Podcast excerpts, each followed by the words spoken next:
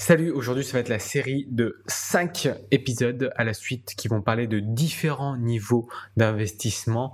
Le niveau 0 est l'épisode d'aujourd'hui et sans plus tarder on va commencer là-dedans. Alors le niveau 0, Qu'est-ce que c'est? Le niveau 0, c'est tout simplement le niveau de départ, le niveau de commencement de l'investisseur. Donc cette vidéo est plutôt pour l'investisseur débutant ou bien pour les professionnels qui veulent savoir ma vision du métier et ma vision de l'investissement. Alors pour l'investisseur débutant, le niveau 0, d'abord, c'est la première question, c'est combien je gagne, combien je mets de côté? Et combien je peux me permettre de perdre ou d'investir et de ne plus y penser chaque mois Ça, c'est la question. Si à la première question, combien je gagne, et vous n'arrivez pas à répondre à la seconde question, c'est-à-dire combien je mets de côté, il y a déjà un premier niveau à faire, c'est la budgétisation, c'est-à-dire prendre conscience de ce qui se passe dans votre portefeuille, dans votre argent, dans vos comptes bancaires, etc. etc. Je cherchais des mots. Alors au niveau zéro, c'est vraiment la conscientisation de qu'est-ce que l'argent à mon niveau. On ne parle pas encore d'économie à l'échelle mondiale, à l'échelle nationale ou encore à l'échelle régionale. On reste vraiment dans l'économie de, son propre, de sa propre économie, l'écologie personnelle. Voilà. Donc, au niveau de l'écologie personnelle, l'argent qui rentre, c'est le salaire, ça va être tes rémunérations, ça va être euh, vos activités si vous vendez. Et après, ça va être votre dépense. Donc, ça s'appelle le niveau de vie. Quel est votre niveau de vie euh, aujourd'hui? Est-ce qu'il est très élevé ou est-ce qu'au contraire, il est très bas? Il peut être très élevé parce que vous avez un loyer en région parisienne et rien que cela, ça peut prendre déjà 50% de vos revenus. Ou bien au contraire, il peut être très bas parce que vous vivez encore chez vos parents, que vous gagnez un bon salaire parce que vous êtes cadre, vous êtes jeune et puis vous arrivez à mettre beaucoup de côté. Ça peut être très différent. Voyez Donc, établissez déjà ce profil-là. Premier objectif, c'est d'atteindre ce qu'on appelle l'épargne de précaution. L'épargne de précaution, c'est plusieurs choses. C'est d'abord combien vous avez de côté, combien faut-il mettre de côté de disponible, soit dans les comptes courants, soit dans les livrets par exemple. L'épargne de précaution pour un salarié, on dit généralement c'est entre 1 et 3 mois. Pour une personne qui est indépendante ou entrepreneur, on dit que c'est généralement entre 1 et 6 mois.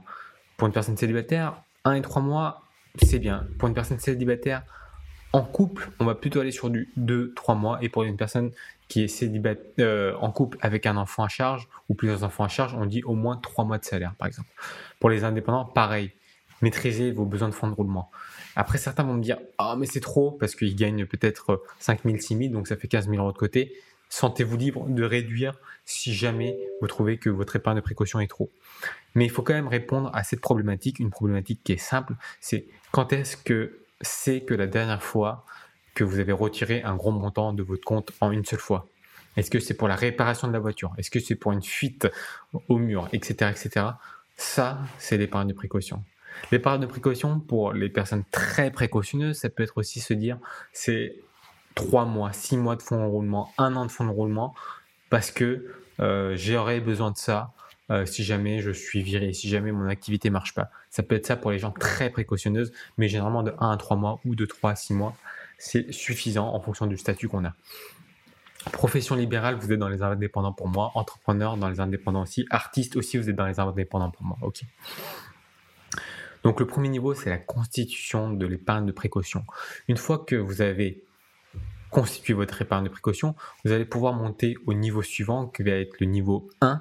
Le niveau 1, ça va être l'investissement disponible mais automatisé dont vous ne gérez pas votre argent. Ça, on en parlera dans la, dans la prochaine vidéo. Aujourd'hui, on va rester sur le niveau 0. C'est maintenant que vous avez établi votre épargne de précaution, est-ce que vous êtes sûr de pouvoir épargner X euros par mois? Je sais que c'est plus compliqué pour certaines catégories de personnes que d'autres, comme par exemple les artistes. Encore, je fais des généralités, c'est pas vrai. Les artistes, peut-être avec leur cachet, ou parfois ils ont des, des, gros revenus parce qu'ils ont fait un tournage et puis après ils ont 6 mois de disette, 8 mois de disette. C'est un peu plus irrégulier, mais il faut quand même budgétiser ça le long de l'année. C'est-à-dire que si vous avez l'habitude de faire deux tournages dans l'année, bah dites-vous que vous allez avoir ce montant d'argent pour toute l'année pour vivre et couper ça sur 12 mois. Ça va vous donner une vision plus claire, vous voyez. Donc le niveau 0, c'est la prise de conscience de son écologie personnelle. Combien je gagne, combien je dépense, combien je mets dans la partie plaisir, combien je mets dans la partie offrande, dons, euh, cadeaux pour les proches, la famille, les amis.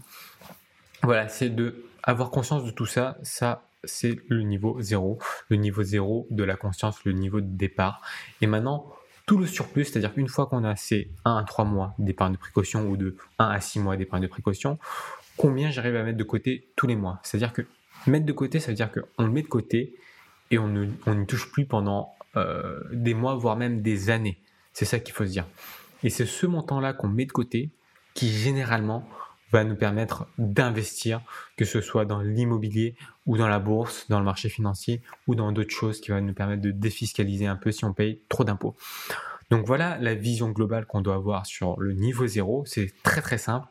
Combien je gagne, combien je mets de côté, je budgétise pour savoir au moins une fois dans ma vie combien j'arrive à mettre de côté tous les mois et combien je peux me permettre de investir tous les mois. Parce qu'une fois que vous avez investi, souvent il y a des frais. Donc on ne ressort pas le lendemain. On ressort au bout de quelques mois, quelques années, le temps de résorber les frais et peut-être même gagner un peu de plus-value. Donc c'est ça l'investissement. Et l'investissement, plus vous le mettez sur le long terme, plus vous êtes sûr de bien vivre votre retraite. Euh, il est dit que, je crois, à vérifier euh, avec un graphique euh, que je mettrai dans la description, que si on arrive à mettre l'équivalent de 50 euros depuis 20 ans, hein, si on prend le backtesting sur, sur, sur les dernières années, et qu'une personne a 20 ans, et qui met 50 euros par mois, à sa retraite, cette personne-là serait millionnaire avec l'effet composé, les intérêts composés.